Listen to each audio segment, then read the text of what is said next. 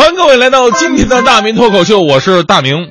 呃，我们媒体工作者呢是众所周知的以工作强度大而著称的。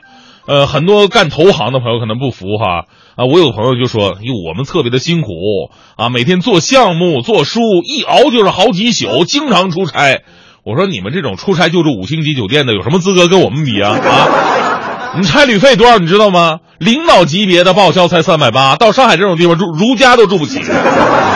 别的不说了，我昨天走的太匆忙，东西落单位了，但没时间回去取啊。晚上十点多钟了，心想我得赶紧把东西拿回来。我跑回单位，结果一看，看到一件特别灵异的事件。什么事儿啊？我发现我们整个办公室坐的都是人呐！当时我都震惊了。我说：“同志们，你们咋都来了呢？”结果他们说：“什么来了？从早上就没回去过。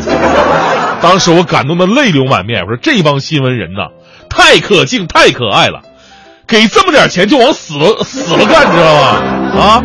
当时我还问欢欢，我说：“欢欢，早点回家吧，你还得给孩子喂奶呢。”结果欢欢跟我说了：“你傻呀，回家开空调不用交电费呀？啊，这多凉快啊！”感觉这帮人都是来纳凉的，你说是？没办法，干我们这行最多就能占到到这么点便宜。因为最近大家伙都知道，北京这天气真的是越来越热了。你看今天这天儿啊，中午的时候到下午，估计基本没法往外站人了。高温预警都出来了，我又看了一下，这周日三十七度，你别说出门了，你在家待都特痛苦。热到什么地步了呢？高温下走一圈，头发变成自然卷。出门见面必定是生死之交，热情拥抱肯定是仇人。刚是一个出锅的鹰章鱼小丸子，都能念出火眼金睛来。出门遛个金毛，回家变热狗。去游泳吃游泳，下去才发现这哪是游泳池，这是温泉。点牛排一定点两分熟，端过来就七分了。大热天去吃朝鲜冷面，接了个电话的功夫，低头一看，嚯，变成湖北热干面了。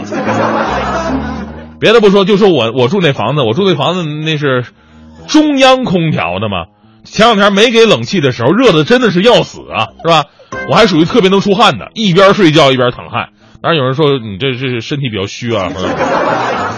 我我说这个真不是，因为人家说虚是那个过度劳累引起的，那我这是热不一样啊。第二天早上一起来，嚯，这床单跟水床似的，湿透了，赶紧把床单拿去晾晾吧。到外边。把湿漉漉的床单往那一挂，旁边好几个大妈在窃窃私语说：“这么大个人还尿床啊？我多冤枉啊！我昨天在我们手机群里边流流传一个段子，说中关村南大街上一个大爷被拐弯的汽车呀刮到了，结果大爷二二话没说，爬起来就走。哎呀，围观群众纷纷喊：大爷人真不错啊！大爷素质真高，不讹人！大爷身体真好！大爷说：拉倒吧，你坐那试试，这玩意儿太烫屁股了。哪是马路，就是铁板烧啊！这马路上见到一块钱硬币都不敢捡，就怕被烫伤，你知道吗？所以在天气热的情况之下呢，咱们跟大家伙说几个跟高温有关系的小事儿哈，就当给各位在夏天在高温天气的时候呢提个醒。首先提醒各位，防晒霜不能够跟防蚊液同时使用。之前央视有过一条报道，不知道大家伙有没有印象？说，呃，有位王小姐。涂抹防晒霜之后呢，又涂了这个防蚊液，没想到整个人竟然昏过去了。有人说：“哟，这不是下迷药了吧？”但也没听说迷药还有外服的这个，这跟迷药没什么关系。原因呢，就是防蚊液跟防晒霜成分交叠之后会产生某些化化化化学反应。呸！化学反应，十分钟之后啊，可以让人产生嗜睡、昏迷。导致神经中毒，那医师提醒各位了，说擦这个防晒霜之后啊，尽量的别涂防蚊液。如果非得一起用的话呢，你要隔半个小时以上。而且呢，喷防蚊液的时候呢，你得看清楚点。昨天晚上我在我们家楼下小公园里边溜达，我想喝点啤酒解解暑吧，啊，但是小公园里蚊子多呀，我就带了一瓶防蚊液。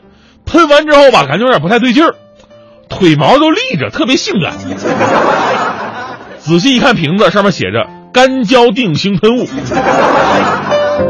而另外一个需要提醒各位就是什么呢？我们身边有很多的高温工作者，那甭管外面多热，他们依然坚守他们的工作。无论是咱们执勤的交警、环卫工人，还是快递员、呃建筑工人、维修人员等等，他们的坚守呢，让我们的生活可以正常进行。所以在这里啊，要向所有的高温工作者致敬。也请各位在路上的话哈，咱有有提议说，如果有时间，您的手里边也刚好有瓶水，请送给你身边的高温工作者，用爱心呢带给他们夏天的一份清凉。哪怕这个高温工作者是收你停车费的，你也多少饶人一块钱。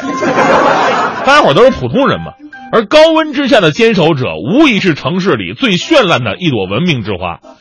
当然，也要提醒各位高温工作者，全国各地的高温补贴发放方式都已经出来了，这是属于你们的权益，不要客气。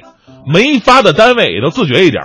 别的地方不说，北京市安监局六月二十一号已经紧急启动高温专项执法检查了，针对高温作业的重点行业领域，检查其高温防护措施落实，还有高温津贴发放情况。那些没按规矩发放高温补贴的，最高会面临一万元的罚款。说实话，我这个觉得一万块钱都太少。高温补贴都克扣的单位，他少发多少人，咱就罚他多少万，这多好，是吧？其实作为媒体人呢，在这方面的自我维权意识还特别强。之前看到有说这个有单位哈，说夏天给员工每个月一百五十块的高温补贴。哟，当时我在想，这钱多好，不要白不要啊！当时我就跑去跟我们领导要了。当时我说还特别委婉，我说：“尊敬的领导大人，您能不能给我发个高温补贴？如果能，那便是极好的，我也定不负领导的恩泽。”但是我以我以为我们领导啊在各种推脱不发，毕竟我们的广告效益不是那么的好。但是万万没想到，我们领导居然立马答应了。啊，领导还说了说：“哎呀，每个月一百五干什么呀？啊，够吗？两百凑整。”我当时特别开心，我领导你太大方了。结果领导回头到到我们办公室，把我们办公室空调全都给关了。